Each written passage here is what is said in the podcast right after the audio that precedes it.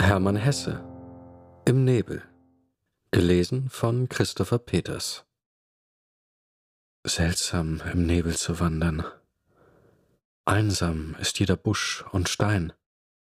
Kein Baum sieht den andern, jeder ist allein. Voll von Freunden war mir die Welt, als noch mein Leben Licht war. Nun, da der Nebel fällt, ist keiner mehr sichtbar.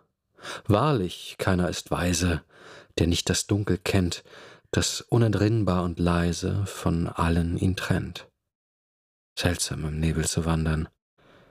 Leben ist einsam sein. Kein Mensch kennt den andern, jeder ist allein.